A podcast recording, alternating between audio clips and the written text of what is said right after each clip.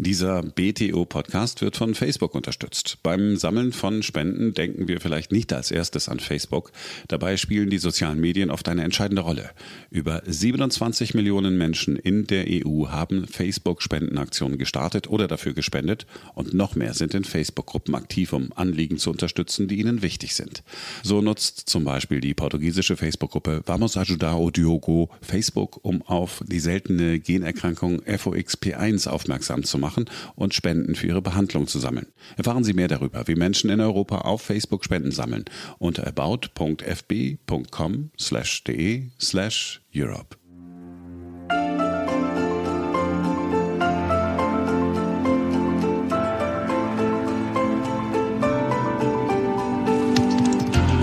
Hier ist BTO Beyond the Obvious 2.0, der Ökonomie-Podcast von Dr. Daniel Stelter. Hallo und herzlich willkommen. Ich freue mich ausgesprochen, dass Sie auch in dieser Woche wieder mit dabei sind. Denn heute geht es um Geld. Nachdem wir vor zwei Wochen schon über den Charme von Vollgeld gesprochen haben, also einem faktischen erweiterten staatlichen Monopol, geht es heute um die Alternative, nämlich um privates Geld. Ich finde es ein passendes Thema in der Woche, in der die sogenannten Kryptowährungen, alle voran Bitcoin, neue Höchststände erzielt haben. Also, fangen wir an. BTO Beyond Obvious 2.0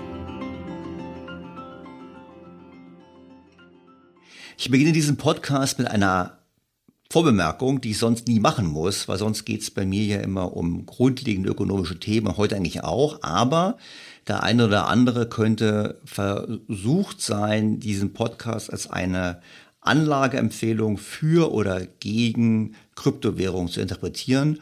Und deshalb der guten Ordnung halber, dieser Podcast ist kein Podcast, der Empfehlungen zur Geldanlage abgibt. Wenn Sie sich dafür interessieren oder was gerne machen wollen, dann informieren Sie sich bitte bei wirklichen Experten und verlassen sich nicht auf die Aussagen, die in diesem Podcast gemacht wurden.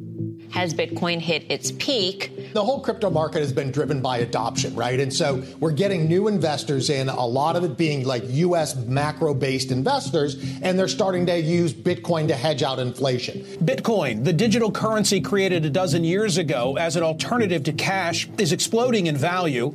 Will it last? That the, the technology is great, but the people who are getting involved in it right now. So Bitcoin's already had its big run up to where it is right now, right? Well, what's happening is there's all these copycat cryptocurrencies that are going out there, and there's no regulation on the on the actual level of Bitcoin itself. You have to think of it as a big uh, database, right? And it, and it's and it's a limited size, but it's big. What this database is is it's different numbers in the database represent exact transactions, exact bitcoins, and exact transactions. Of how the market is struggling to come to terms with what Bitcoin is. And many assume it's inflation hedge because that's what they've been told. And because if Bitcoin is digital gold and gold is inflation hedge, then it follows. But, but there's no evidence of that. Das sage ich bewusst deshalb, weil in dieser Woche, passend zu diesem Podcast, Bitcoin einen neuen Rekord erreicht hat mit immerhin 69.000 US-Dollar. Das ist beeindruckend und man sieht es, wenn man den Chart anschaut der vergangenen Jahre, sieht man vergangene Monate auch, sieht man, es geht immer hoch und runter. Aber so ein neuer Rekord eingestellt und das nicht nur bei Bitcoin, sondern auch bei anderen Kryptowährungen. Um das Ganze mal in den Kontext zu setzen, Bitcoin ist damit mehr wert als ein anderes, auch nicht gerade unterbewertetes Asset, nämlich Tesla. Als wir die Aufnahme gemacht haben, lag der Wert von Bitcoin gesamthaft bei über 1300 Milliarden Dollar und Tesla war eben etwas über 1000 Milliarden Dollar. Das heißt, in der Tat, Bitcoin ist ein richtiges Geschäft, ist ein großer Markt. Und wenn man alles zusammenrechnet, dann haben die Kryptowährungen, sogenannten Kryptowährungen, in der letzten Woche einen Marktwert erreicht von über 3000 Milliarden Dollar. Das entspricht ungefähr der Wirtschaftsleistung von Großbritannien und zum Vergleich dazu, alles Gold der Welt ist zurzeit mit ungefähr 11.500 Milliarden Dollar bewertet. Das heißt, die Kryptowährungen sind noch nicht auf dem Niveau von Gold, aber sie holen deutlich auf. Und es gibt nicht wenige Beobachter, die erwarten, dass dieser Boom noch weitergeht. So werden Kurse von Bitcoin von über 100.000, vielleicht sogar 135.000 Dollar bis zum Jahresende erwartet und ein wahrer Boom im kommenden Jahr. Ob das so ist, wage ich nicht zu beurteilen. Auf jeden Fall, der Optimismus ist sehr ausgeprägt. Was mir zu denken gibt bei der ganzen Sache ist, dass nur sehr wenige Menschen auf der Welt Bitcoin besitzen und vor allem noch weniger Menschen eine wirklich nennenswerte Position in Bitcoin halten.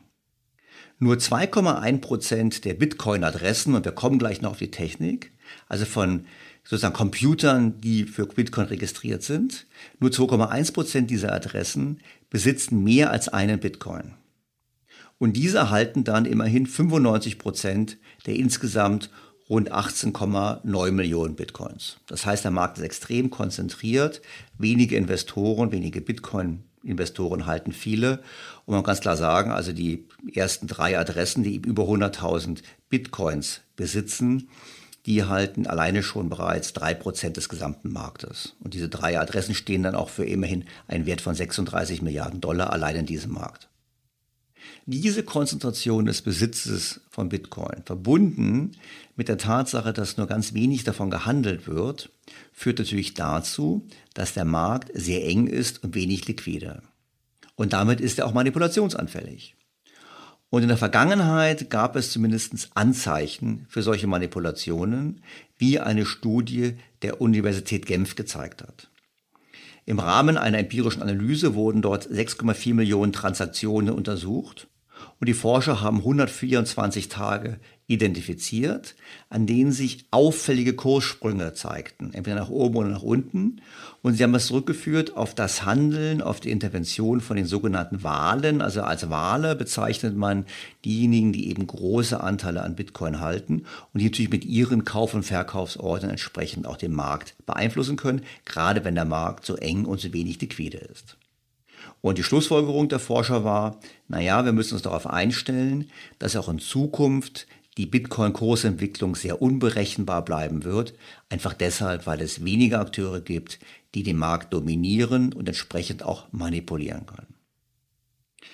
Die Forscher sagen basierend auf ihrer Analyse nicht, dass man sein Geld nicht in Bitcoin anlegen sollte oder in anderen Kryptowährungen.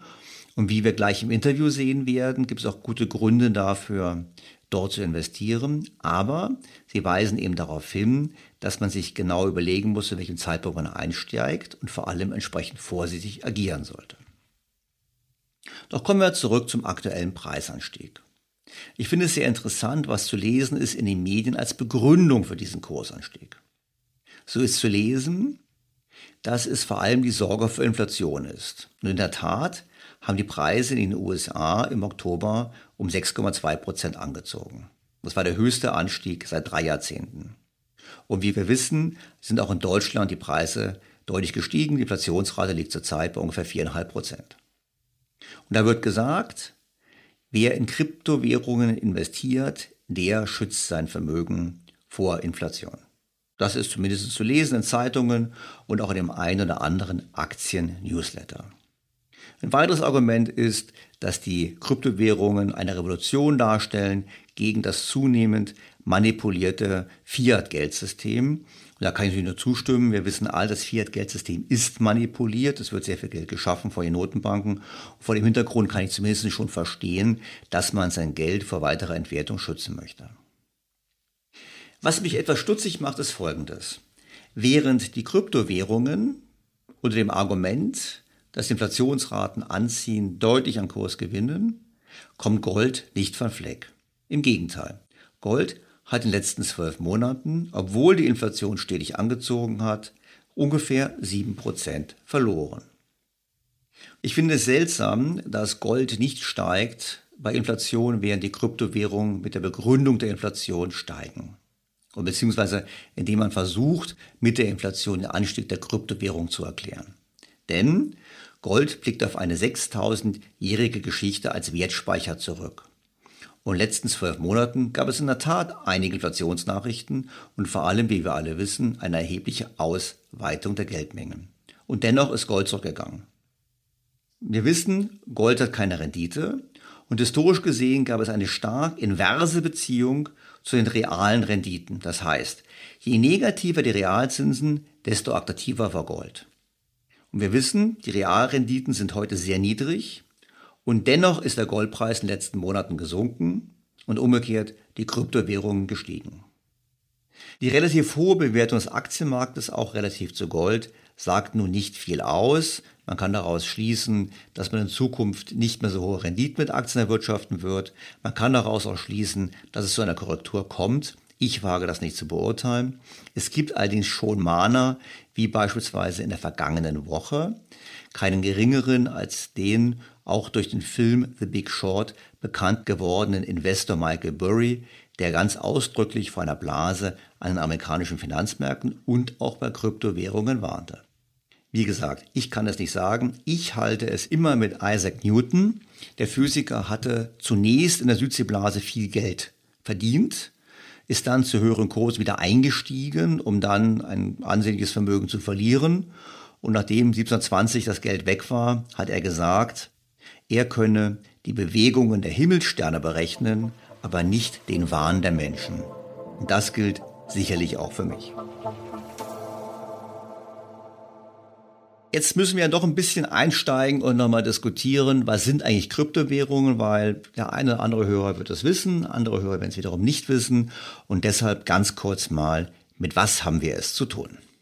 Anfang der 1990er Jahre diskutierte eine Gruppe von Programmierern und Kryptografen, Kryptographie ist die Wissenschaft zur Verschlüsselung von Informationen, über Wege, wie die Privatsphäre im digitalen Raum geschützt werden kann. Angelehnt an den Begriff Cyberpunk nannten sie sich Cypherpunks. Ein Vertreter ist der Brite Adam Beck. Er hat die erste Proof-of-Work-Methode entwickelt, auf der Kryptowährungen basieren. Vereinfacht gesagt beweist der absendende Computer dabei, dass er für die ausgehende Nachricht einen gewissen Rechenaufwand benötigt hat. Mit der Proof-of-Work-Methode sollte ursprünglich Spam vermieden werden. Aktives Mitglied der Cypherpunk-Bewegung ist auch der anonyme Erfinder von Bitcoin, Satoshi Nakamoto. Der Name ist allerdings ein Pseudonym. Die Identität ist bis heute unbekannt. Am 1. November 2008 stellte Satoshi die Idee einer Kryptowährung vor. Er nannte sie Bitcoin. Die erste Transaktion mit Bitcoin wurde nur zwei Monate später, am 12. Januar 2009, durchgeführt. Inzwischen gibt es über 3000 Kryptowährungen. Und wie funktioniert das technisch? Wichtigste technische Grundlage von Kryptowährungen ist die sogenannte Blockchain. Diese Blockkette beruht auf drei Konzepten. Das erste ist das offene Kassenbuch. Jede Transaktion innerhalb der Blockchain ist für jeden Netzwerkteilnehmenden öffentlich einsehbar. Ungültige Transaktionen werden durch dieses Mehraugenprinzip innerhalb kurzer Zeit als solche abgelehnt. Das zweite ist die dezentrale Struktur. Um nun zu verhindern, dass das offene Kassenbuch manipuliert werden kann, werden die Informationen nicht nur auf einem Computer, sondern auf einem ganzen Netzwerk von Geräten gespeichert. Diese vollständige Kopie der Blockchain heißt Full Node. Die dritte Komponente sind die Miner. Diese halten das Netzwerk aktuell und kontrollieren es. Um eine Transaktion zu bestätigen, muss zuerst geprüft werden, ob sie gültig ist, also ob der Absender über genügend Geld verfügt. Danach muss der Miner einen Schlüsselcode errechnen, der es ihm erlaubt, die Transaktion in sein Kassenbuch einzutragen. Hier kommt die Proof-of-Work-Methode zum Tragen. Denn für die Lösung wird eine gewisse Rechenleistung benötigt. Ist der Code gefunden, wird die Überweisung in das Kassenbuch des Miners eingetragen. Der Code, auch Hash-Wert genannt, wird dann an alle Full Nodes des Netzwerks gesendet. So bleibt jede Kopie der Blockchain identisch. Der erste Miner, der die Transaktion so verifiziert, erhält dafür eine Belohnung in Form von Bitcoins. Und es wird immer aufwendiger, diesen Proof of Work zu erstellen. Die Erzeugung von neuen Bitcoins beruht auf einem komplizierten Algorithmus. Dieser ist so angelegt, dass es nie mehr als 21 Millionen Bitcoins geben wird. Die Befürworter von Cyberwährungen sehen darin einige Vorteile. Zunächst einmal gegenüber klassischen Währungen. Denn schließlich können die Zentralbanken entscheiden, wie viel Geld gedruckt wird. Das heißt, das Geldangebot ist potenziell unbeschränkt, bei Kryptowährungen beschränkt. Darüber hinaus sehen sie in Kryptowährungen eine Antwort auf das traditionelle Finanzwesen. Denn das digitale Geld benötigt keine Banken mehr und die Inhaber werden quasi selbst zu einem Finanzinstitut. Ein zentrales Organ, das Geldfluss und Währung kontrolliert, fehlt eben. Und hinzu kommt auch, internationale Überweisungen sind problemlos möglich. Deutlich kostengünstiger übrigens als bei traditionellen Banken. Doch was sind denn die Nachteile von Bitcoin und Co? Nun, auch die größten Fans der Kryptowährungen müssen zugeben, Bitcoin und Co stecken noch in den Kinderschuhen. Vieles ist noch unklar. Es benötigt deutlichere Regeln und vor allem Zeit. In den ersten Jahren wurde Bitcoin zum illegalen Handel von Drogen und Waffen missbraucht. Und auch den Steuerbehörden sind die Kryptowährungen ein Dorn im Auge, denn eindeutige Gesetze fehlen oftmals noch. Hinzu kommt, im Moment eignet sich Bitcoin auch nur bedingt als Zahlungsmittel, was an den großen Kursschwankungen liegt. Das mag der Grund dafür sein, weshalb Bitcoin außerhalb der digitalen Welt noch kaum als Zahlungsmittel akzeptiert wird. Ein weiterer Problempunkt ist, dass mit dem Wegfall eines Finanzinstituts natürlich auch der Inhaber die Verantwortung übernimmt. Wer den Code zu seinen Bitcoins verliert, hat keine Möglichkeit, diese wiederzuerhalten. Berühmt wurde der Fall eines Briten, der 2013 eine Festplatte mit 7500 Bitcoins wegwarf. Heute, Stand 8. November 2021, wäre diese Festplatte über 500 Millionen Dollar wert. Nicht schlecht. Ebenfalls wird der enorme Stromverbrauch der Kryptowährungen bemängelt. Jährlich verbraucht die Blockchain und das Mining dreimal so viel Strom wie die ganze Schweiz und mehr als Argentinien. Dieser enorme Energieverbrauch dient allerdings auch als Schutz. Hacker werden nur schwerlich in der Lage sein, so viel Energie aufzubringen. Dennoch gab es einige prominente Skandale. So wurden ungefähr 100 Millionen Dollar Ether, ein weiteres digitales Geld, in diesem Jahr gestohlen, nachdem Hacker einen Fehler in einem Code gefunden hatten. An dieser Stelle erwarte ich bereits einige sehr kritische und böse E-Mails von Zuhörern, die bereits seit langem in der Bereich der Kryptowährungen investieren und die mir vorhalten werden, dass ich nicht in der Lage bin, die Technologie zu verstehen. Das mag sein. Das kann ich mich damit trösten, dass die Financial Times vor kurzem mal festgestellt hat, dass es in der Tat ein komplexes Thema ist. Denn um Kryptogelder zu verstehen, müsste man drei verschiedene Dinge wirklich durchdringen. Das zum einen die Kryptographie, die ja bekanntlich die Integrität der Transaktion gewährleistet. Darüber hinaus ist die Spieltheorie. Da geht es darum, wie man einen Konsens über den Status des Kassenbuches herstellt. Und letztlich Wirtschaftswissen, nämlich um die Frage, wie man die richtigen Anreize setzt. Ich persönlich sehe es einfacher. Ich würde einfach sagen, man muss IT und Geld verstehen. Und das ist sicherlich schon schwer genug. Ich persönlich bin auf dem Weg von einem Skeptiker hin zu einem, der sagt, jawohl, da ist etwas, was zumindest als Technologie hochinteressant ist, weil es das Finanzwesen von Grund auf mobilisieren und modernisieren und umstürzen kann. Und ob es wirklich als ein Instrument dient zum nachhaltigen Vermögensschutz, da bin ich noch ein bisschen skeptisch, gebe ich offen zu, da ich da wahrscheinlich immer noch eher dem traditionellen Gold anhängen würde. Mit dieser Skepsis oder mit dieser Entwicklung des Gedankens zum Thema Kryptowährung bin ich aber nicht alleine.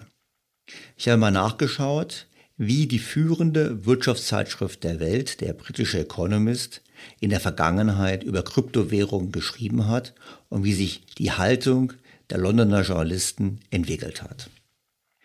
Das ist ganz spannend. Im September 2018 titelte der Economist Bitcoin und andere Kryptowährungen sind nutzlos. Und dort war dann zu lesen.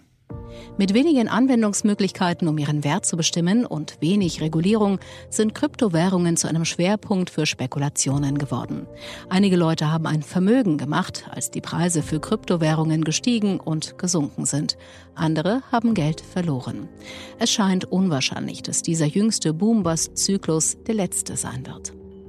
Ökonomen definieren eine Währung als etwas, das zugleich Tauschmittel, Wertaufbewahrungsmittel und Recheneinheit sein kann.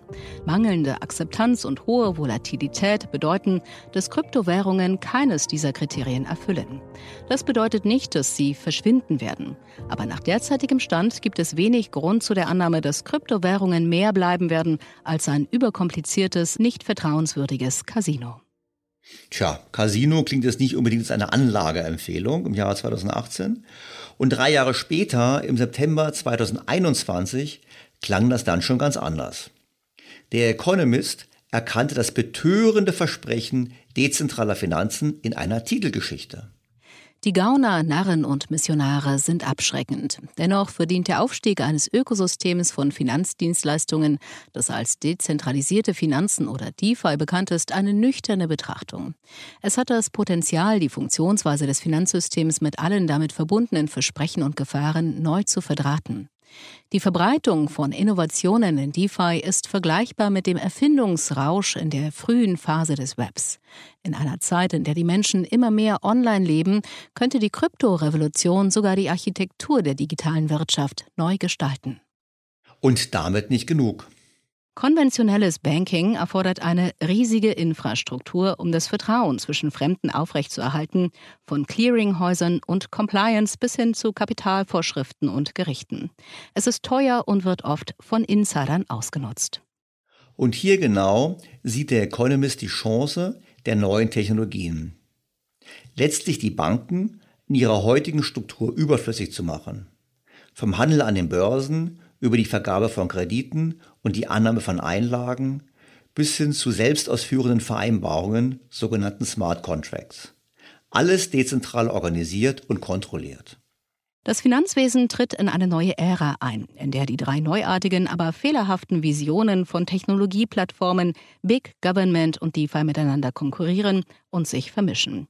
Jeder verkörpert eine technische Architektur und eine Ideologie darüber, wie die Wirtschaft geführt werden sollte. Wie beim Internet in den 1990er Jahren weiß niemand, wo die Revolution enden wird. Aber es wird die Funktionsweise von Geld und damit die gesamte digitale Welt verändern. Die Begeisterung des Economist ging dann sogar so weit, dass das Magazin das Coverbild dieser Ausgabe als sogenannten Non-Fungible Token verkauft hat. Ein Non-Fungible Token ist ein nicht ersetzbares, digital geschütztes Objekt, hinter dem wiederum die Blockchain steht.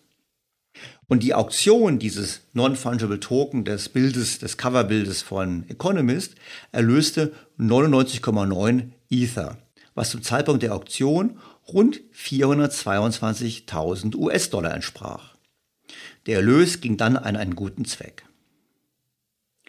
Der Markt für diese sogenannten Non-Fungible Tokens, also die Aufzeichnung digitaler Medien auf einer Blockchain, boomt.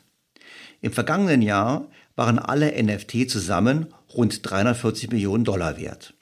Im August lag der Gesamtwert der auf der Ethereum-Blockchain gehaltenen NFTs bei rund 14 Milliarden US-Dollar. Tja, da fällt mir wieder Isaac Newton ein. Also ich kann es nicht beurteilen. Ich persönlich finde es schöner, ein Bild anfassen zu können, als es digital zu haben. Aber wie gesagt, dies mag eine Generationenfrage sein. Doch kommen wir zurück zum Economist. Damit nicht genug. Hatte der Economist im September 2018 noch geschrieben, Bitcoin und andere Kryptowährungen sind nutzlos, kam nun die genau entgegengesetzte Geschichte. Der Economist schrieb, warum es ratsam ist, Bitcoin zu einem Anlageportfolio hinzuzufügen. Und die Argumentation war dann diese. Im Prinzip hat man gesagt, theoretisch ist die beste Anlage die, bei der ein rationaler Anleger seine Renditen im Verhältnis zum Risiko maximiert. Und daraus folgt, dass Vermögenswerte mit hohen und zuverlässigen Renditen in einem vernünftigen Portfolio stark vertreten sein sollten. Aber Diversifikation kann die Volatilität reduzieren, ohne die Rendite zu beeinträchtigen. Das sind die Erkenntnisse des dafür mit dem Nobelpreis ausgezeichneten amerikanischen Ökonomen Harry Markowitz. Das Entscheidende dabei ist, dass es nicht unbedingt das Risiko des jeweiligen Vermögenswertes ist, welches für einen Investor wichtig ist, sondern die Korrelation zwischen allen im Portfolio gehaltenen Vermögenswerten. Also ein Anleger, der zwei schwach korrelierte oder nicht korrelierte Vermögenswerte hält, kann sich beruhigt zurücklehnen, weil er weiß, dass der eine Vermögenswert steigt, wenn der andere im Preis fällt. Das ist der Wert der Diversifikation. Und mit Blick auf die Kryptowährungen stellt der Economist nun Folgendes fest. Bitcoin mag sehr volatil sein, hat aber während ihrer kurzen Lebensdauer auch hohe durchschnittliche Renditen erzielt. Wichtig ist, dass sie sich auch unabhängig von anderen Vermögenswerten bewegt. Seit 2018 liegt die Korrelation zwischen Bitcoin und Aktien aller Regionen zwischen 0,2 und 0,3. Über längere Zeithorizonte ist sie noch schwächer. Ähnlich schwach ist die Korrelation zu Immobilien und Anleihen. Dies macht es zu einer hervorragenden Quelle für die Diversifikation. Und damit erklärt sich auch die Attraktivität für einige große Investoren. Mehrere Banken, Hedgefonds, auch große individuelle Anleger haben erklärt, dass sie einen bestimmten Prozentsatz ihres Vermögens in Bitcoins oder ähnlichen Kryptowährungen halten. Genau diese Idee nach dem Motto, wir haben ein Asset, was unkorreliert ist zum Rest des Marktes und deshalb risikoreduzierend wirkt. Und der Economist hat es eben rückwirkend gerechnet und hat festgestellt, ein optimales Portfolio nach dieser Logik enthält eine Bitcoin-Allokation zwischen 1 und 5 Prozent.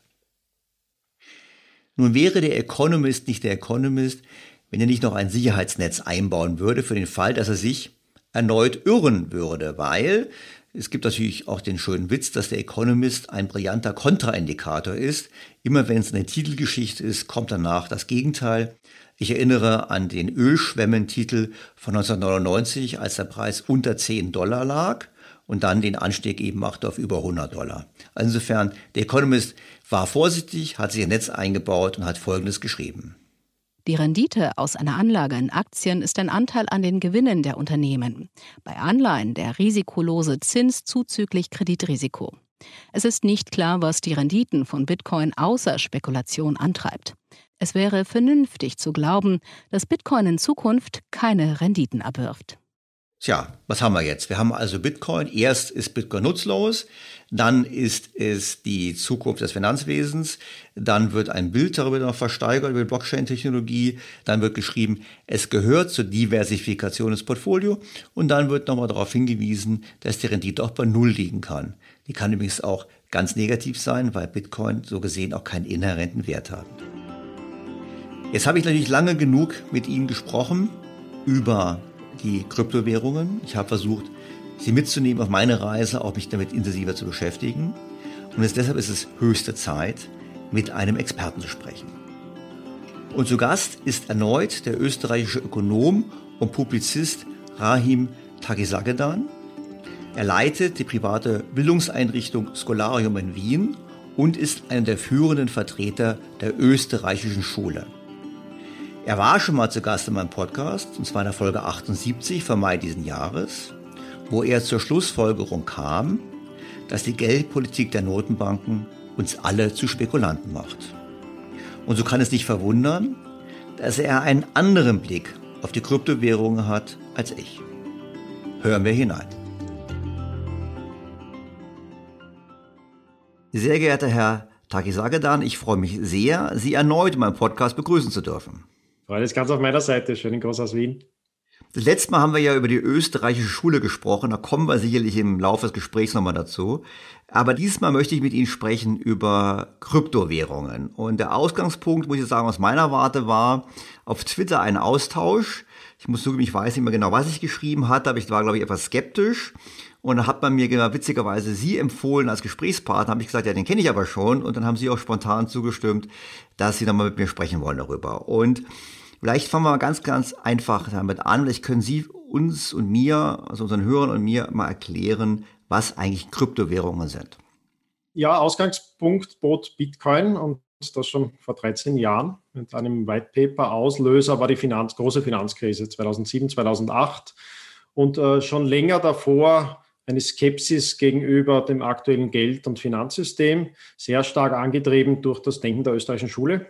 Das heißt, ich war schon relativ lange vertraut mit der Frage, ob es nicht Alternativen gäbe, die vielleicht auch marktbasiert sein könnten. Äh, relativ früh gibt es ja von Hayek den Vorschlag einer Entnationalisierung des Geldes, der dann sogar sehr konkret unternehmerisch wird, wie so etwas aussehen könnte. Und äh, eines dieser Projekte in diesem Umfeld, wo es also viele Versuche digitaler oder nicht digitaler Zahlungsalternativen gab, äh, ist Bitcoin und einem bis heute unbekannten Entwickler oder einer Gruppe von Entwicklern, der also in einem White Paper da versuchte darzulegen, eine, eine, eigentlich einen, Software, äh, einen Softwareansatz, äh, einige Probleme von Zahlungssystemen zu lösen. Und äh, diese Software war dann tatsächlich funktionell, hat sich auch weiterentwickelt, äh, war zunächst eines der vielen Nischenprojekte, das eher populär war bei den sogenannten Cypherpunks, also denjenigen, die sehr technikaffin, äh, skeptisch gegenüber staatlichen Strukturen mit allerlei kryptografischen Versuchen in der Regel an Freiheitstechnologien gearbeitet haben. Und äh, diese Kryptowährung Bitcoin hat einen äh, erstaunlichen Siegeszug angetreten. Zunächst konnte man erwarten, wie bei allen Projekten, dass es vielleicht mal so einen Hype durchmacht. Äh, das kann immer wieder mal passieren, dass äh, ein neuer Vorschlag, eine neue Software, eine neue Plattform, aus welchen Gründen auch immer viral geht. Das heißt, immer mehr Menschen fragen das nach, sind bereit, immer höhere Preise dafür zu bezahlen.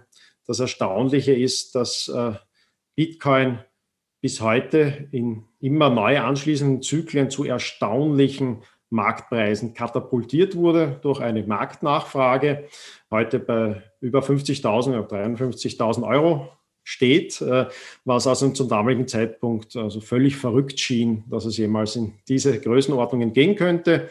Und äh, das Vorbild Bitcoin führte dann zu einigen alternativen Projekten mit ähnlicher technischer Grundlage, was man heute so als Kryptowährungen zusammenfasst. Äh, ich will nicht sagen, dass Bitcoin die erste Kryptowährung war und es war auch nicht die letzte Kryptowährung. Also grundsätzlich steht es in der Reihe von schon älteren Versuchen, vor allem mit äh, Mitteln der Kryptographie eine Zahlungsinfrastruktur anzubieten, die auf Software basiert ist und mehr auf Peer-to-Peer-Nutzungen abgerichtet ist und äh, keine zentralistische Lösung wie etwa eine Datenbanklösung darstellt. Hm. Also vielleicht von meinem Verständnis her, es ist ja im Prinzip so, es ist ein Algorithmus, der dazu führt, dass man im Prinzip durch immer neue Zahlenkombinationen quasi das fortschreibt. Und ähm, durch diese dezentrale Art und Weise auf verschiedenen Rechnern ist im Prinzip fälschungssicher. Man kann im Prinzip sozusagen sagen, es gibt man nach, man kann nachvollziehen die Genese eines solchen Bitcoins, also zumindest so verstanden.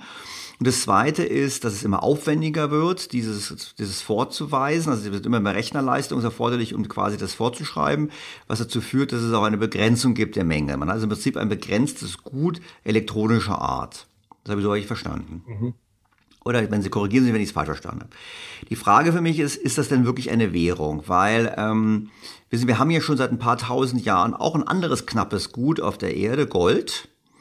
Das ist ja auch ein knappes Gut. Es gibt ja, glaube ich, da 30 Meter Kartenlänge oder das weiß ich nicht genau. Gibt es ja so Würfelgrößen, wo man sagt, das ist das ganze Gold der Welt. Ja. Also ist Krypto eine Art ja, alchemistischer Erfolg, dass wir quasi ein digitales Gold haben. Würden Sie so weit gehen? Ist das so? Oder ist das eigentlich doch nur letztlich abhängig davon, dass man daran glaubt? Weil ich mein Gold kann ich jemand anfassen. Ja, also es ist nicht die äh, Knappheit selbst. Das Besondere bei Bitcoin ist es, dass es eines der wenigen, vielleicht das erste knappe digitale Asset ist. Ja. Und die Skepsis ist ganz berechtigt. Die war also bei mir anfangs genauso groß. Knappheit ist eigentlich ökonomisch nicht so relevant. Das ist ja eine objektive, fast schon physikalische Tatsache. Entscheidend ist ja relative Knappheit. Und diese relative Knappheit muss zu menschlichen Bedürfnissen relativ sein. Es gibt viele Dinge, die sind knapper, auch knapper als Gold. Äh, äh, es gibt allerlei Dinge, die wir uns vorstellen können. Wir sehen das heute bei den Non-Fungible Tokens. Bei sehr vielen Dingen gibt es nur ein Stück sogar, ein Exemplar. Trotzdem erzielt kaum etwas dieser Einzelstücke hohe Marktpreise oder überhaupt Marktpreise, weil sie für die meisten Menschen irrelevant sind. Das Besondere ist also tatsächlich, dass da ein Asset, das impliziert eine subjektive Nachfrage von Menschen, die das als einen Wert betrachten und dem einen Wert zuschreiben und dass es trotz dieser äh, subjektiv steigenden Nachfrage eine Limitierung gibt. Denn sonst ist bei fast allen Gütern es so, dass Skalierung der Nachfrage zu einer Skaleneffekt in der Produktion führt. Das heißt, es wird eigentlich immer günstiger, zusätzliche Einheiten bereitzustellen. Bitcoin ist eine. Hier ist umgekehrt. Hier ist umgekehrt. Hier wird es immer teurer. Umgekehrt, genau. Je mehr Menschen das haben wollen, desto stärker limitiert äh, wird die Produktion. Und das ist ähnlich äh, zu Gold. Also bei Gold ist gar nicht so entscheidend, dass es knapp ist, sondern dass die Grenzkosten des Schürfens ansteigen, weil es so verteilt ist in der Erdschichte, dass es also immer aufwendiger wird, zusätzliches Gold äh, zutage zu fördern. Und das ist also eines der Grundprinzipien der österreichischen Schule, dieser Marginalismus, diese marginalistische Betrachtung. Es ist immer entscheidender, was kommt da als letztes Element dazu. Und das ist hier die interessante Dynamik. Steigende Grenzkosten der Produktion. Gut, was wir auch gerade Rohstoffmärkten sehen, generell auch bei Gas. Aber kommen wir mal auf die, auf die Währung jetzt zurück. Ich bin jetzt abgewichen. Ich meine, ist es denn eigentlich eine Währung? Weil wir haben ja, es gibt, ich meine, was macht eine Währung aus? Ich meine, es gibt ja auch Leute, die sagen, ja, Gold ist in dem Sinne eigentlich keine Währung, es, weil ähm, es ist halt, es sind hohe Transaktionskosten, es ist, hat ziemliche Schwankungen. Da, verglichen damit ist natürlich Bitcoin noch viel schwankungsanfälliger, hat noch viel letztlich Transaktionskosten. Ist es, ist es dann eigentlich eine Währung oder ist es nur ein Wertaufbewahrungsmittel? Währung ist ein ökonomischer Begriff, den man unterschiedlich verstehen kann. Der Zugang der österreichischen Schule äh, ist der immer, es zu verankern, auch alle Konzepte und Begriffe im tatsächlichen Verhalten realer Menschen. Das heißt, wir müssen einmal runterbrechen, welcher Aspekt von Währung da betrachtet wird. Und ich würde da eher von monetärer Nachfrage sprechen. Also Währung ist ein Indikator für reale Präferenzen realer Menschen in irgendeiner Form. Es kann auch ein institutioneller Aspekt sein. Das wäre eine politisch-institutionelle Analyse. Wenn wir eine ökonomische Analyse machen, müssen wir jetzt verstehen, was wollen, was bezwecken die Menschen, äh, die Bitcoin nachfragen. Und da kennen wir also aus der Geldtheorie das Phänomen, dass bestimmte Güter monetäre Nachfrage zeigen. Und diese monetäre Nachfrage ist immer schwierig und problematisch im Verständnis. Äh, es zeigt sich an einem der einfachsten Beispiele in Gefängnissen, wenn plötzlich Nichtraucher Zigaretten nachfragen dann sehen wir, dass da also etwas Interessantes auftritt, ein interessantes Phänomen, also insbesondere dann, wenn die Nichtraucher die Zigaretten nachfragen, dass hier eine andere Art von Nachfrage als das, was wir sonst in der Ökonomik industrielle Nachfrage, also für Konsum oder Produktionszwecke, für direkte Nutzungen.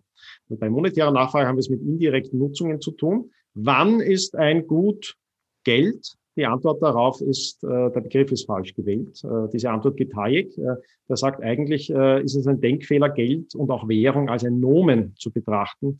Tatsächlich ist es ein Adjektiv.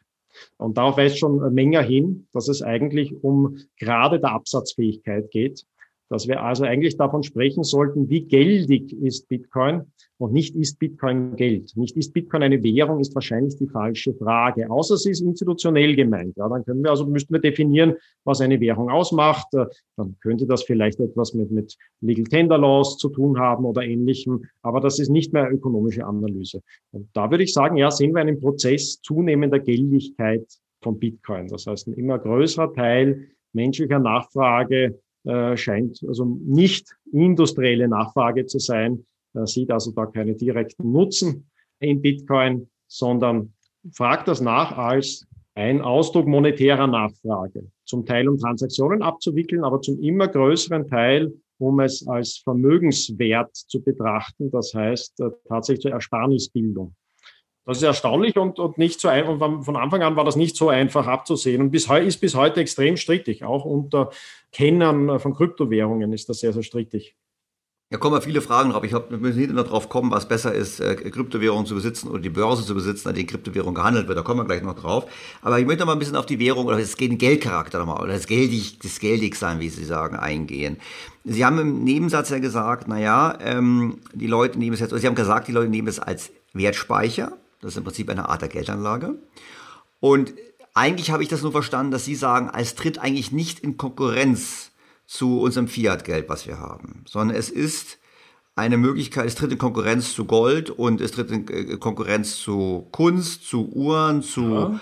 leicht Rohstoffen, vielleicht auch zu Aktien und ähnlichem, aber es tritt nicht in Konkurrenz zu Dollar, Euro und Schweizer Franken. Ja, zum allergrößten Anteil. Also der größte Anteil der Bitcoin-Nachfrage heute hat wenig mit Transaktionen zu tun, weil das auch also in, in, in zumindest unseren Teilen der Welt äh, eigentlich keine offenen Probleme sind. Also die meisten von uns haben heute digitale Zahlungsmittel. Ich, ich zahle meistens mit einem Handy. Das ist relativ komfortabel und äh, funktioniert einigermaßen gut. Das ist also kein ungelöstes Problem. In anderen Teilen aber es gibt Welt natürlich Leute, aber es gibt natürlich Leute, wenn ich kurz einhaken darf, die, also gerade wenn sie jetzt mit den, es gibt ja, das ist ja ein sehr emotionales Thema, ich festgestellt, auch bei Twitter dann in Reaktionen.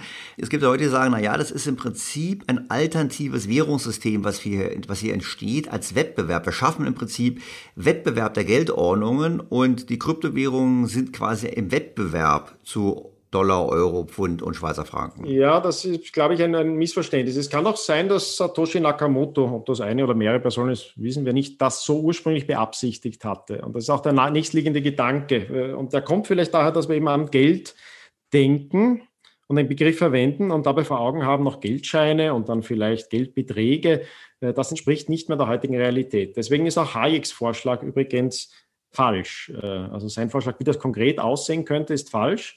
Er hat nicht abgesehen, dass letztlich dieser ungeheure Derivatesektor das Problem lösen würde, das er als Kernproblem gesehen hat, nämlich Wechselkursschwankungen in interna im internationalen Handel. Das war also eine sehr gute Analyse von Hayek. Der sagte, also am Ende des Goldstandards wird internationaler Handel massiv erschwert aufgrund der Wechselkursschwankungen. Das ist richtig. Äh, er konnte aber nicht vorhersehen, dass letztlich äh, die Innovationen im Finanzsystem dieses Problem lösen werden. Das heißt, es ist heute kein Problem mehr. Für internationale Unternehmen sind schwankende Wechselkurse keine Probleme mehr, weil die geeigneten Finanzinstrumente dafür zu vertretbaren Kosten verfügbar gemacht wurden. Genauso wenig ist es heute ein Problem, kleine Zahlungen durchzuführen in den Teilen der Welt, wo wir Bankkonten und Fintechs jeder zur Verfügung haben. Ja, ist das keine große Problematik. Die technischen Probleme sind gelöst. Zum Teil ist es ein bisschen ein, noch ein, eine Trägheit äh, in den Sektoren und zum Teil ein gutes Anhängen und Festhalten am Bargeld, äh, das also auch gute Gründe hat, weil es also ein Inhaberpapier ist, äh, dass äh, die Bürgerrechte besser wahrt als, als digitale Formen, vor allem wenn sie zentral ausgegeben sind. Es gibt also gute Gründe dafür, da ein bisschen träge zu sein in der Entwicklung und noch nicht so schnell wie die Chinesen. Die Chinesen zeigen aber also, wie schnell das gehen kann, weil die technischen Probleme de facto gelöst sind. Sobald jeder ein Smartphone hat, sind Zahlungen nicht mehr das Problem. Viel größere Probleme haben wir in der Ersparnisbildung. Da wird tatsächlich eine ganz wichtige menschliche Präferenz hintertrieben, aktiv hintertrieben durch die Geldpolitik. Und das ist eine ganz entscheidende, eine menschliche, ist eigentlich die Grundlage jeder zivilisatorischen Entwicklung. Die Fähigkeit, langfristig zu denken, die Fähigkeit, für eine ungewisse Zukunft vorzusorgen, die Fähigkeit, Ersparnisse aufzubauen, um Kapital zu bilden, um Kapital aufzubauen. All diese Dinge werden massiv hintertrieben und führen natürlich zu zum Teil absurden Verhältnissen auf den Finanzmärkten. Und diese Phänomene müssen wir heute mit berücksichtigen, wenn wir über Geldtheorie sprechen, denn der allerkleinste Teil der umlaufenden Werte sind Bargeld oder auch Chiralgeld. Der allergrößte Teil sind de facto Assets und Finanzprodukte. Das heißt, auch wenn das nicht am Anfang so bewusst war, konkurrieren konkurriert Bitcoin im Wesentlichen mit Assets in der Vermögensanlage. Einerseits, weil die Probleme da am größten sind. Äh, zum Zweiten, ja, weil es also äh, tatsächlich technisch da am ehesten diese Form eines resilienten Systems, äh, eines Vermögenswertverzeichnisses ermöglicht hat. Knapper, relativ knapper Assets zu der potenziellen Nachfrage. Jetzt gibt es doch Überlegungen der Notenbanken, digitales Zentralbankgeld zu schaffen. Ja. Mhm. Digitale Währung zu schaffen. Ja. Und das ist doch, also ich verstehe das immer so, bitte um Korrektur, das ist ja auch wie eine Art Bargeld, weil es auch ein Inhaberpapier wäre, wieder eine Forderung gegen die Notenbank direkt und nicht, also sie ziehen schon das Gesicht, Sie sehen das meine Hörer nicht, aber sie will ich gleich korrigieren. Aber es, im Prinzip ist es doch so, ich habe mir gedacht, naja gut, wenn die, die EZB einen digitalen Euro schafft, dann habe ich gedacht, dass der das Äquivalent ist zu dem 20 oder 50 Euro Schein, den ich im Portemonnaie habe. Ja, ist dem so oder ist dem nicht so? Er konkurriert am ersten mit Bargeld und mit Giralgeld äh, der Banken. Ja.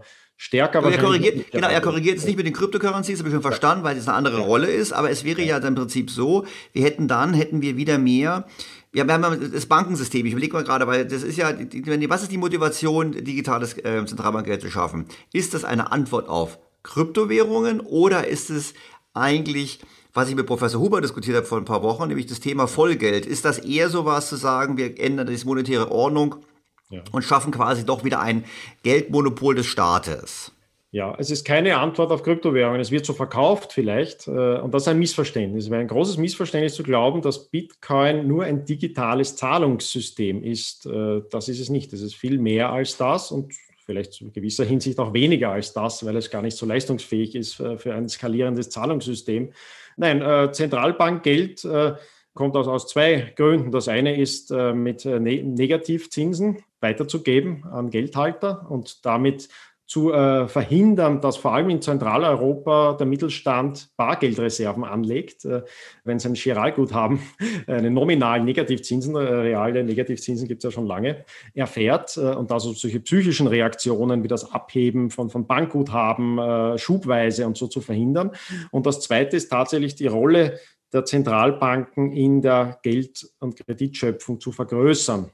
Und das geht in Richtung Vollgeld, äh, Modern Monetary Theory. Da ist es ein erster Schritt dahin. Also das erste Zentralbankgeld wird wahrscheinlich Helikoptergeld äh, sein oder über Helikoptergeld ausgegeben.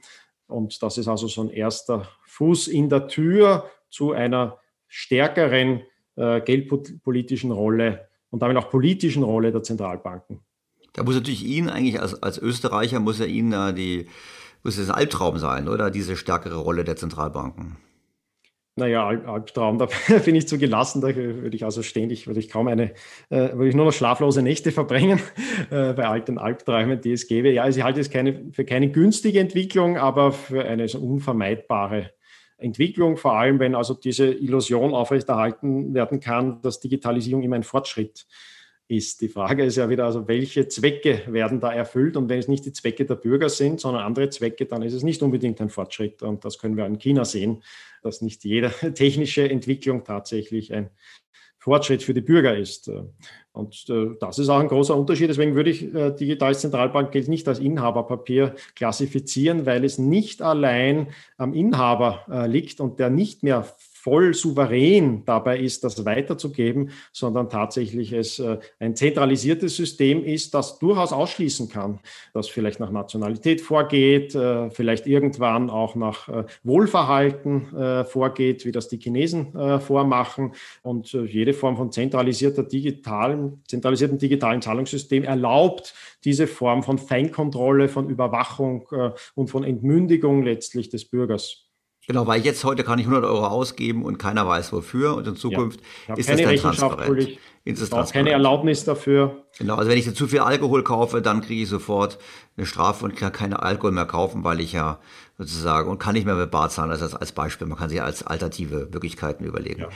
Das heißt aber zurückzukommen auf Kryptowährungen, dass Sie eigentlich sagen, na gut, die werden jetzt das Argument vorgeschoben, aber es gibt keine Gefahr oder oder es gibt es aus diesem Grunde des Geldmonopols, des staatlichen Geldmonopols heraus keine Gefahr, dass der Staat äh, Kryptowährungen verbietet.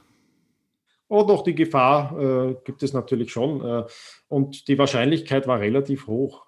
Also aber, warum, aber mal ganz ehrlich, warum? Um, wenn ein paar Leute ein paar Milliarden in, in digitalen Assets ähm, halten, die eigentlich nur deshalb Wert haben, weil alle Leute glauben, dass sie ein paar Milliarden wert sind, was soll es daran stören? Weil wenn ich jetzt Angst habe vor der Entwertung meines Geldes, kann ich, äh, werden wir alle so Spekulanten, wie Sie letztes Mal im Podcast gesagt haben, oder ich kaufe Gold, oder ich kaufe Immobilien, oder ich kaufe Kunst, oder was weiß ich. Also es gibt ja noch Möglichkeiten, aus ja. dem Geldsystem zu flüchten. Oder, ähm, das ist ja, ja zentralisierte Systeme hassen Konkurrenz, vor allem weil also Konkurrenz nicht nur, weil es besser sein könnte, sondern weil sie Indikatoren sind, dass man etwas ablesen kann.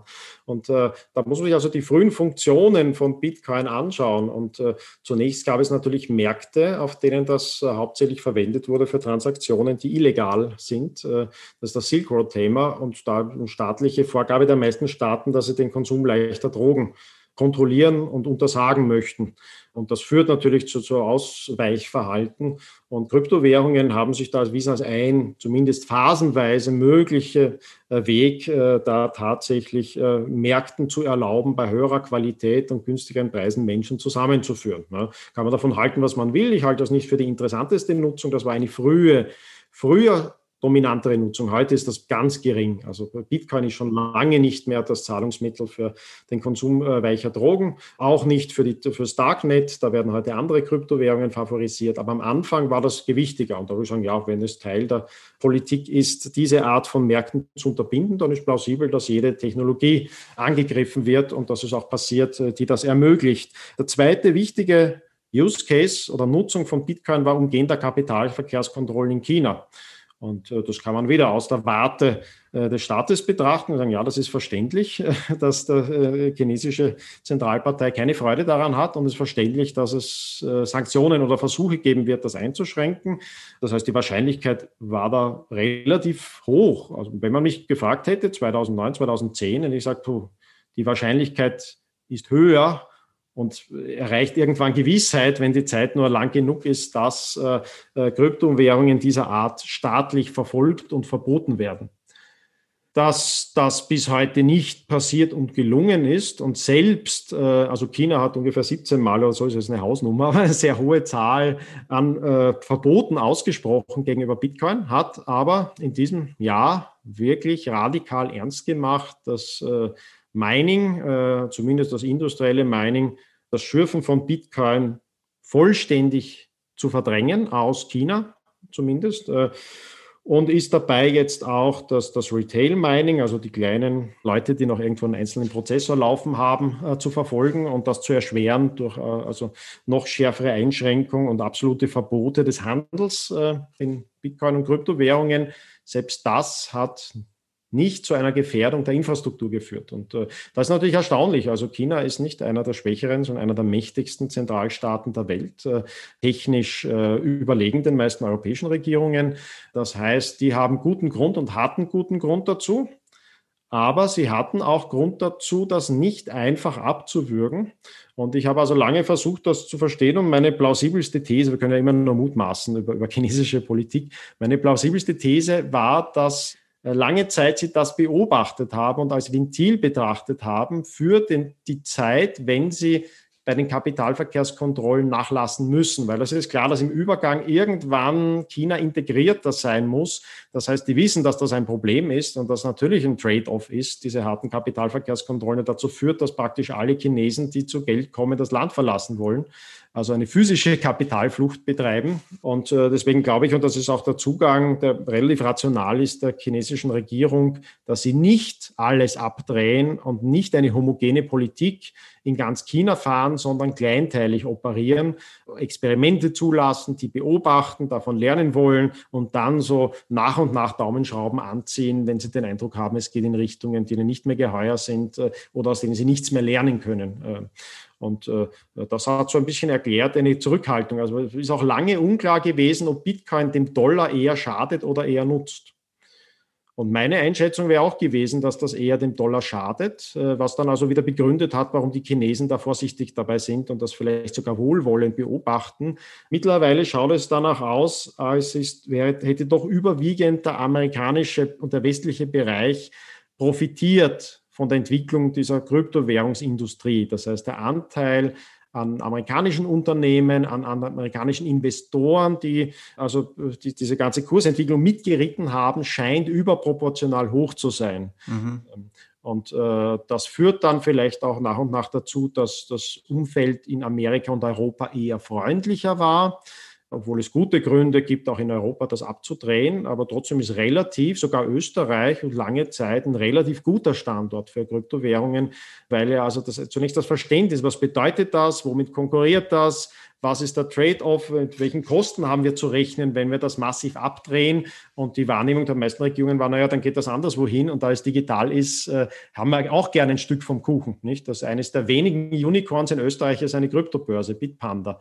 man könnte diese Wertschöpfung natürlich auch in die Schweiz verdrängen oder nach Liechtenstein. Aber so blöd äh, äh, ist man dann doch auch nicht immer. Ja. Wobei, schon blöd genug, aber, wir haben, aber, aber wir haben halt schon ein Thema doch, was immer gerne gebracht wird, ist doch der Energieverbrauch. Und gerade jetzt in der Diskussion Klimawandel kann man natürlich sagen, ja, ich, da gibt es diese Rankings, dass Bitcoin schon einer der größten Stromverbräucher weltweit ist und damit auch CO2-Erzeuger. Ja.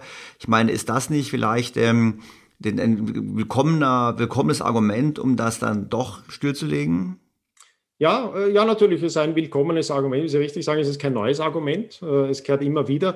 Ich glaube, als Argument äh, lasse ich es nur gelten aus einer Perspektive, die man Deep Ecology nennt, die also grundsätzlich Energieverbrauch für schlecht hält.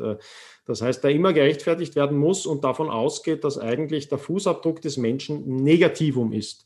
Und natürlich die konsequente Haltung dieser Politik ist, keine Kinder mehr zu bekommen, bis hin zum Selbstmord, äh, um den Fußabdruck auf Null zu reduzieren. Dieser Schule hänge ich nicht an. Ich halte sie für unmoralisch äh, und unmenschlich, auch wenn sie weit verbreitet ist, äh, weil sie auch aus dem Selbst, die Selbstzweifel, insbesondere in Europa, adressiert, einen gewissen Schuldkult adressiert. Äh, äh, davon halte ich nicht viel. Die Frage ist immer, wofür wird Energie aufgewandt?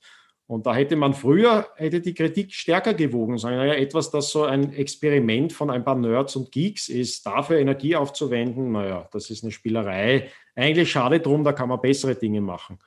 Heute erlaubt Bitcoin tatsächlich äh, Menschen Vermögen zu retten, Ersparnisse zu retten.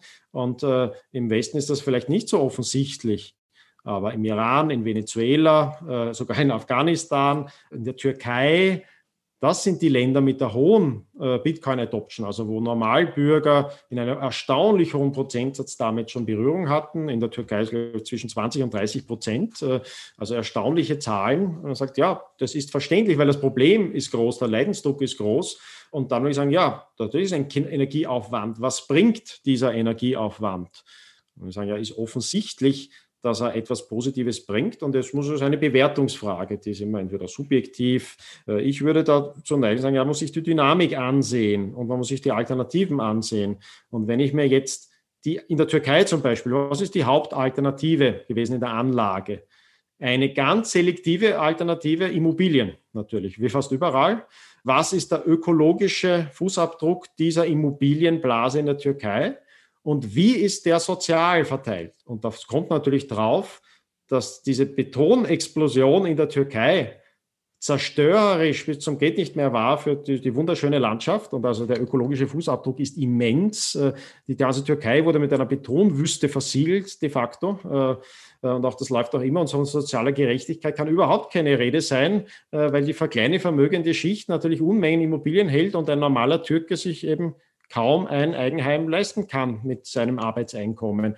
Das heißt, die Alternativen zu Bitcoin sind sozial ungerechter und sie sind ökologisch schädlicher, wenn ich alle Folgekosten mit einberechne.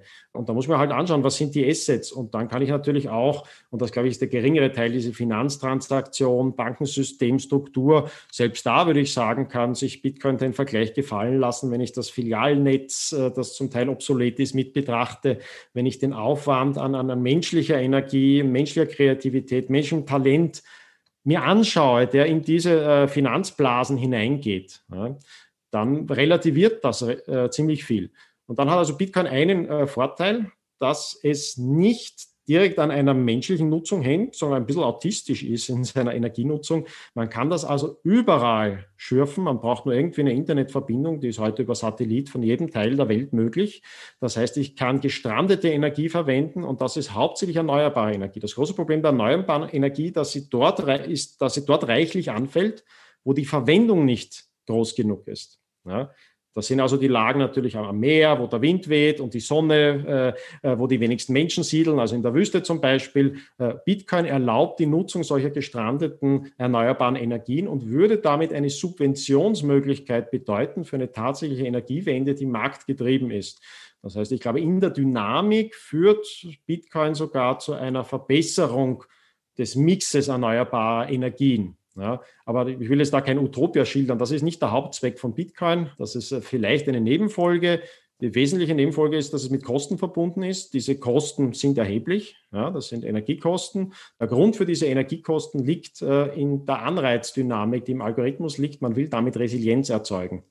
Und dann würde ich ganz nüchtern betrachten nach dem Track Record, nach der Erfolgsgeschichte und sagen, ja, 2010 äh, hätte man halt berechtigt und ich hätte genauso gesagt, eigentlich ein ineffizientes System und alle Kryptografen und Technologen, mit denen ich mich unterhalten hatte, ganz früher, waren ablehnend. Sie sagten, es ist keine elegante Lösung, es ist eine ineffiziente Lösung, es ist unglaublich, dass skalieren wird. Äh, der Reiz liegt daran, dass es heute 13 Jahre Resilienz bewiesen hat. Against all odds, sagt man auf Englisch, nicht? Mhm. Wir hatten also praktisch den unglaublichen Fall, dass ein, der größte Teil der Infrastruktur durch staatliches äh, Fiat verschoben wurde. Ja, also das war im letzten Jahr äh, noch war der größte Teil, also die Mehrzahl der Hashrate, die, die, dieser Schürfkapazität, die die Resilienz des Netzwerks erhält, war in China, in Festland China.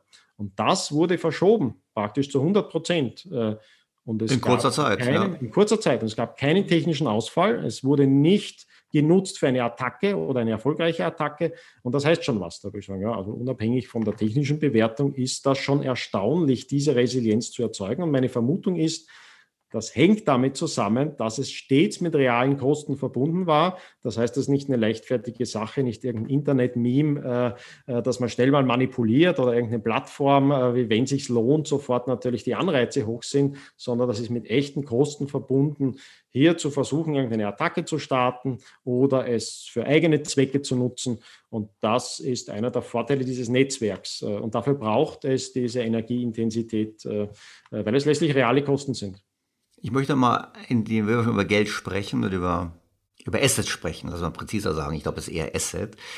Ich habe mal eine, eine ich bringe noch mal was anderes rein, was jetzt keine Kryptowährung ist. Es gab ja die Idee von Facebook mit Libra eine digitale ja. Währung zu schaffen. Ich weiß gar nicht, wo das genau steht, ob die dann wirklich verfolgt wird, es ist ein bisschen ruhig geworden.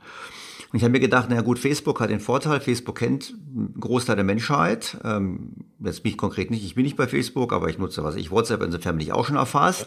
Äh, die können wahrscheinlich viel besser meine Kreditwürdigkeit beurteilen als meine Bank. Die wissen ziemlich viel. Oder ich mache mal ein anderes Beispiel, Amazon. Die ganze Welt ist bei Amazon Kunde. Amazon könnte den Amazon-Dollar einführen. Mhm. Ähm, das wäre dann wahrscheinlich nicht so ein Blockchain-basiertes System wie bei Krypto, aber es wäre unter Umständen trotzdem sehr glaubwürdig. Ich meine, wer der Europäische Zentralbank glaubt, der kann Amazon meines Erachtens als Recht glauben, jetzt ohne jetzt Werbung für Amazon machen zu wollen oder was weiß ich wen. Ja. Ähm, ist das was, Sie sagen, jawohl, das ist auch noch etwas, was kommen wird und das wäre vielleicht sogar positiv zu sehen aus österreichischer Sicht, mehr Wettbewerb oder was wäre Ihre Sicht dazu? Das konkurriert äh, in einem ganz anderen Sektor und der ist viel kleiner, als man denkt. Man kann heute schon Amazon Guthaben halten. In welchen Anteil Ihres Vermögens würden Sie in Amazon Guthaben halten? Und da sage ich Ihnen schon voraus, dass Sie aufgrund von Bequemlichkeit vielleicht ein paar hundert Euro in Amazon Guthaben halten. Und wenn das super bequem ist und es Vorzüge gibt und Sie Bonuspunkte oder Guthaben dafür kriegen, würden Sie vielleicht ein paar tausend Euro darin halten. Sie würden aber nicht ihre Wohnung verkaufen, um damit Amazon-Coins zu kaufen. Und sie würden schon gar nicht Facebook Diem äh, ist der neue Name äh, für den Libra-Nachfolger. Sie würden keine Facebook Diem dafür kaufen. Ja.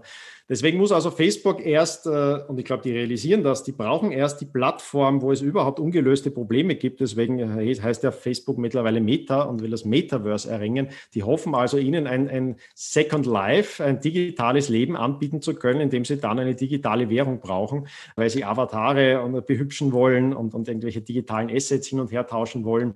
Das ist eine Industrie, Industrie, die ist nicht äh, zu unterschätzen aber sie konkurriert nirgendwo äh, noch mit dem Bereich, der tatsächlich mit Vermögensanlage zu tun hat. Das sind also ganz andere Dimensionen.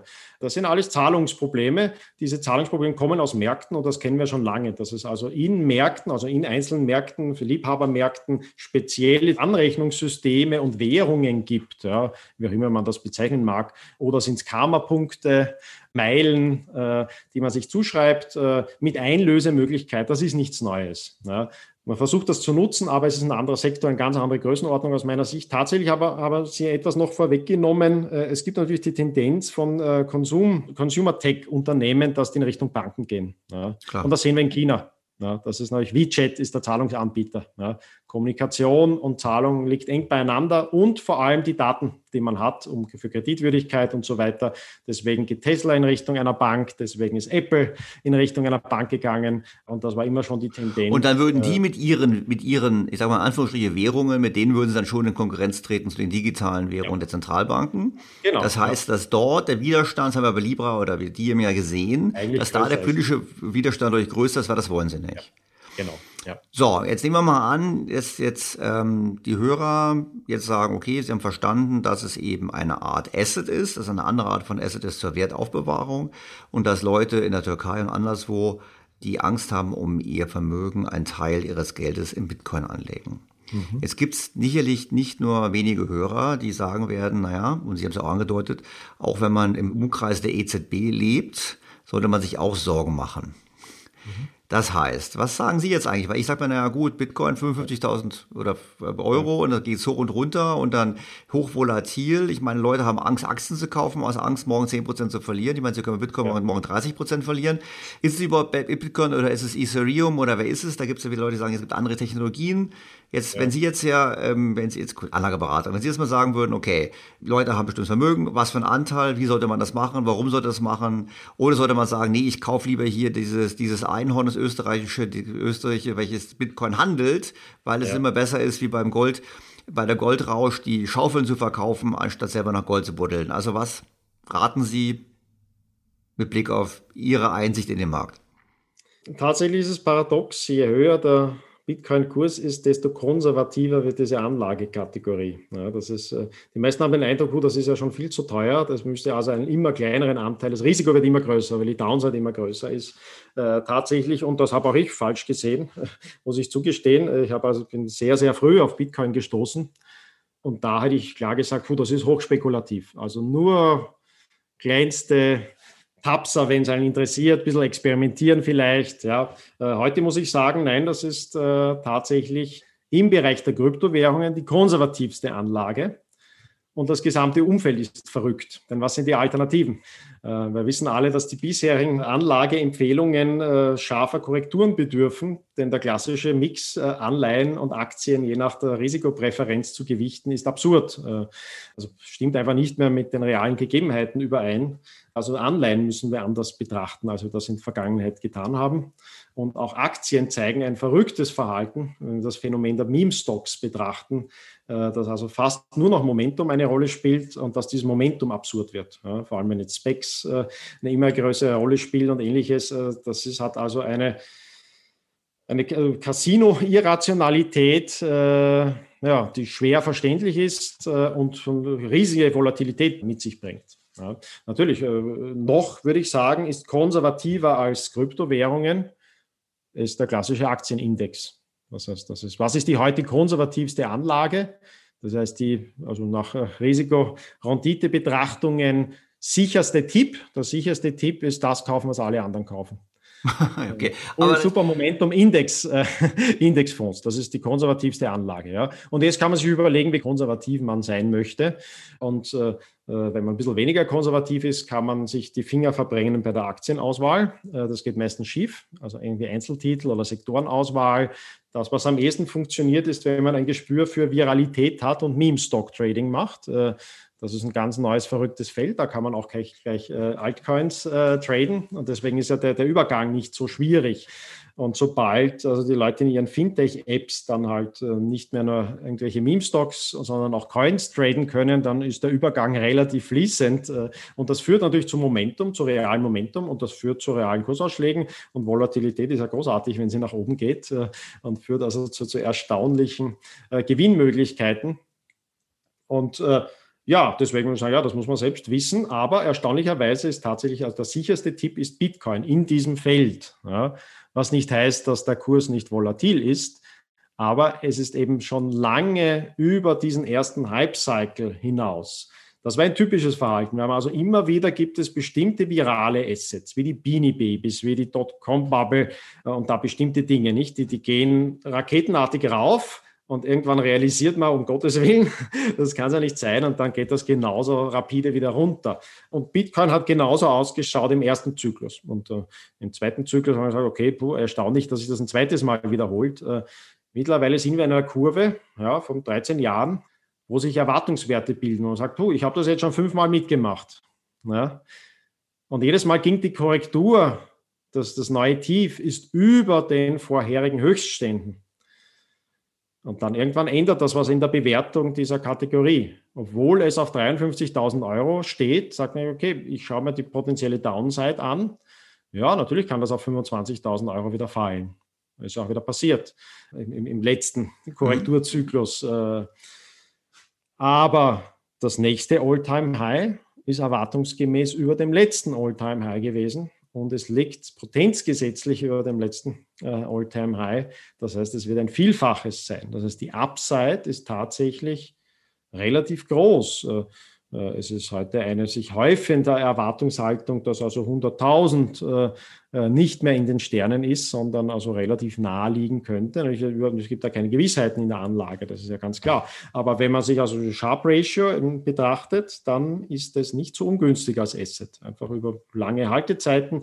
Da muss man schon viel falsch machen, um damit viel Geld zu verlieren, nämlich völlig zyklisch agieren und dann Leverage zyklisch agieren.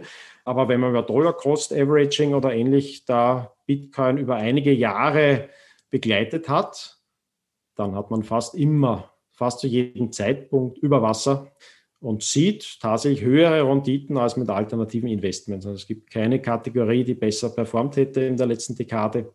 Und äh, dann kann man noch, noch, unterscheiden jetzt zwischen Bitcoin und anderen. Ähm, Altcoins äh, nennt man die anderen Kryptowährungen.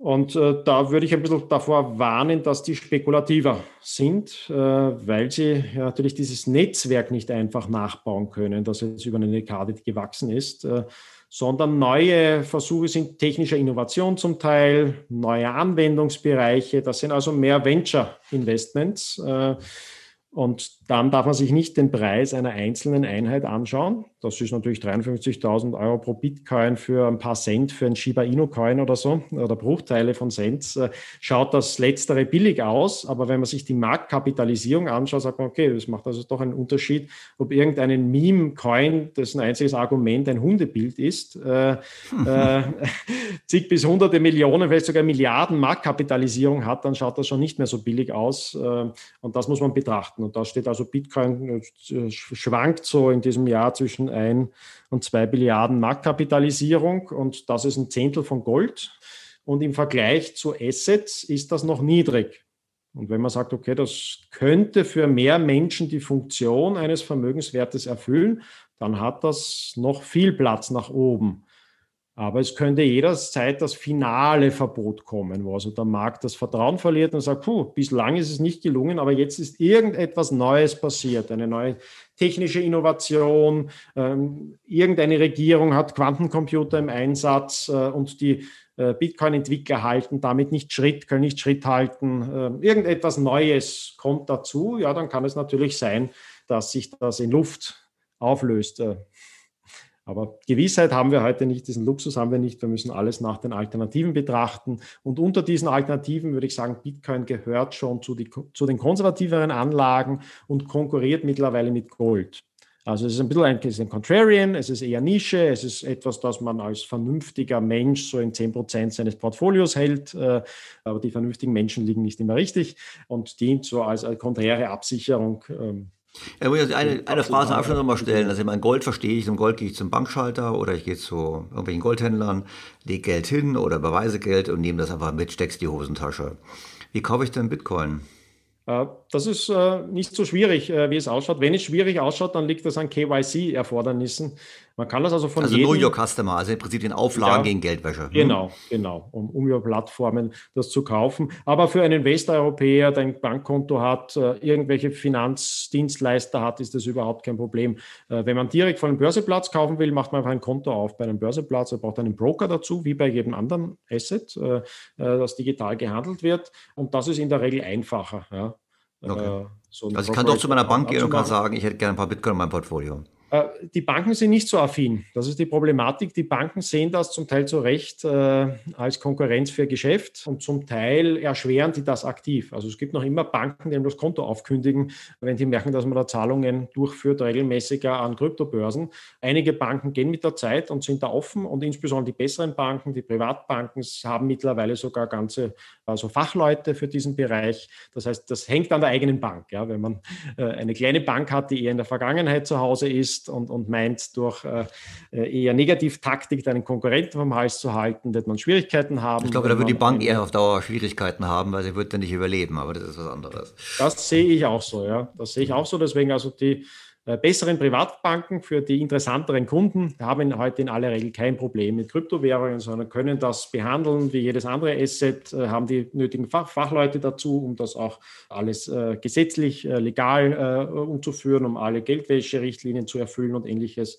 Da gibt es genügend Ansprechpartner dafür. Für genau, wo auch, wo auch keine Aber Angst in der Regel reicht, reicht ein Broker und von einem europäischen Bankkonto sollte man in der Lage sein, zu einem Broker zu überweisen. Es kann sein, dass die eigene Hausbank dann da Probleme macht, aber dann gibt es Alternativen. Man kann über Kreditkarte, man kann über Apple Pay äh, oder ein anderes Wege. Konto. Ja Oder einfach Peer-to-Peer, -Peer, nicht? Jeder andere Mensch, der Kryptowährungen hält, kann eben sehr einfach über eine App, man muss also nur eine App installieren und damit ein Wallet anlegen und dann könnten wir jetzt über das Internet sofort eine Transaktion Doch, machen. Dann könnte ich sie jetzt dafür bezahlen, ich bezahle nur nicht dafür und vor allem, ich habe ein bisschen Sorge, glaube ich, aber es ist auch als gelöst, es gab ja diese Beispiele, wo Leute ihren Laptop äh, weggeworfen haben, samt der Festplatte, wo die ja. Äh, Bitcoins drauf waren. Ich glaube, ja. heute werden die Bitcoins woanders gespeichert, nicht mehr auf dem eigenen Laptop und man hat deshalb das Risiko auch nicht mehr, hoffe ich jetzt zumindest mal. Also das ist, glaube ich, auch so etwas etwas. Ja, das hängt schon sehr am Preis, nicht? Wenn es eine Spielerei ist, dann passiert sowas leichter, sobald man realisiert, puh, das könnten jetzt ein erheblicher Teil meines Vermögens sein oder sind reale Vermögenswerte, äh, dann geht man damit automatisch anders um. Ja. Und entweder sucht man sich institutionelle Hilfe oder Dienstleister, spezialisierte Dienstleister, die dabei helfen, oder man mm, investiert selbst die Zeit, äh, das herauszufinden und, und korrekt umzusetzen. Aber das ist in vielen Bereichen, müssen wir erst lernen, umzugehen mit den digitalen Möglichkeiten, die ja alle digitale Verwundbarkeiten nach sich ziehen. Herr Tagesagedan, das war jetzt echt super. Vielen Dank für Ihre kurzfristige Bereitschaft, mit mir über das Thema zu sprechen. Ich finde es faszinierend, weil es ein bisschen echt eine Fortsetzung ist von unserem ersten Gespräch, weil Sie haben ja ähm, sehr schön aufgezeigt, wie wir von den Notenbanken, von der Politik immer mehr in, ja, gezwungen werden, in alternative Assets zu gehen. Alle werden Spekulanten. Und ich habe heute gelernt, dass ähm, Kryptowährungen sag mal so, nicht unbedingt Spekulationen sind, sondern ernstzunehmende Diversifikation im Vermögen. Sie haben 5 bis 10 Prozent gesagt. Leuchtet mir ein. Für mir hat es geholfen, das nachzuvollziehen. Also ganz, ganz herzlichen Dank für Ihre Zeit und für diese Erläuterung. Schön, das freut mich sehr. Danke für das gute Gespräch.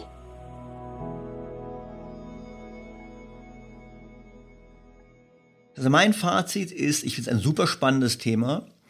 Das Thema, die Diskussion, die wir geführt haben, zeigt, dass es relevant ist.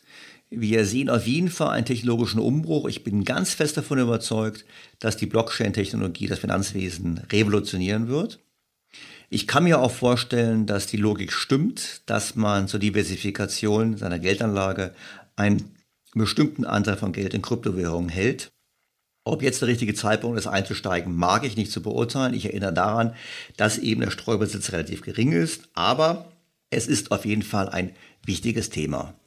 Ich als Zyniker würde natürlich immer sagen, sobald Leute wie ich sich damit beschäftigen und sogar Podcasts dazu machen, spricht das eher von Ende des Booms. Aber hoffen wir mal, dass das nicht der Fall ist.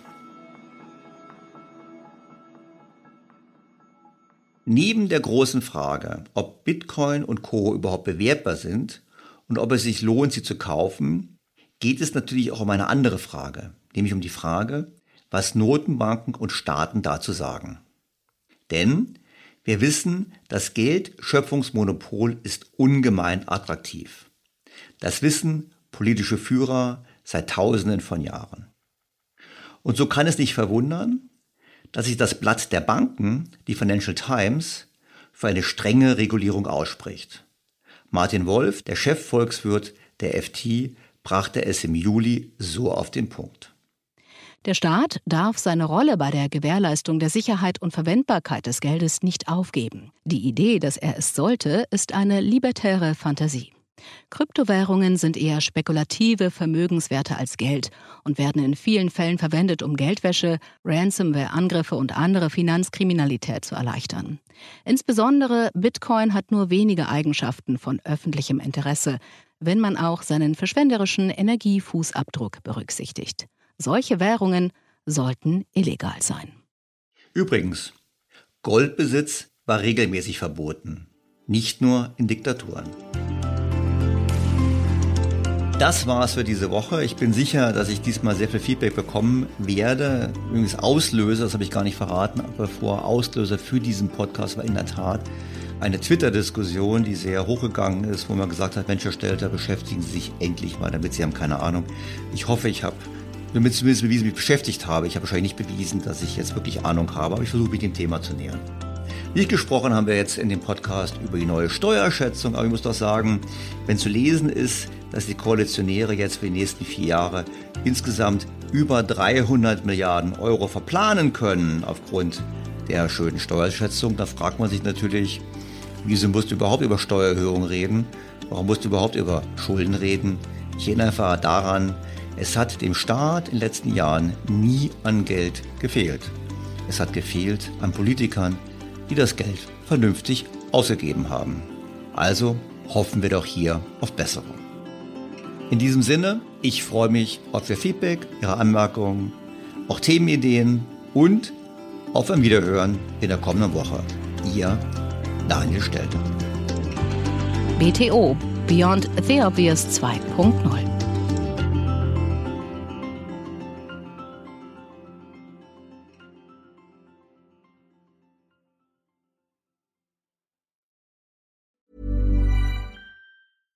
BTO Beyond the Obvious mit Daniel Stelter beginnt sofort. Ich bin Kai Dierke. Und ich bin Anke Huben.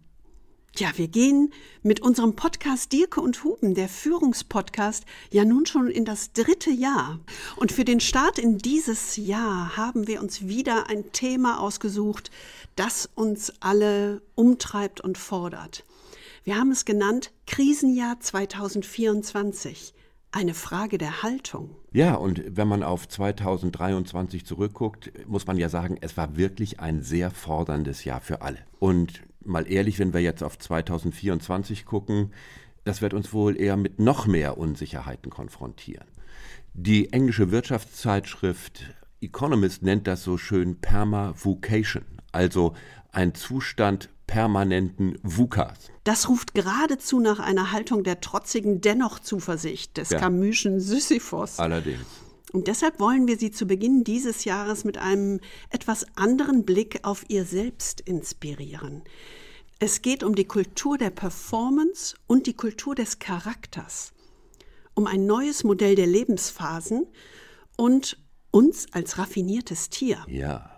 Ha, es geht um Adam 1 und um Adam 2. Was das ist? Na, hören Sie doch mal rein. Sie finden alle Folgen unseres Podcasts in Ihrer Podcast-App unter Dirke und Huben, der Führungspodcast. Auf unserer Website dirkehuben.com und in den Shownotes dieser BTO-Folge. Wir freuen uns auf Sie. Und bis dahin wünschen wir Ihnen viel Freude am Führen. Und jetzt geht es weiter mit Daniel Stelter in BTO. Was ist noch besser als ein guter Plan? Die Möglichkeit, ihn zu ändern. Mit integrierter KI bietet Workday kontinuierliche Innovationen, die Ihnen helfen, agil zu bleiben, egal was passiert. Workday, the finance and HR system for a changing world.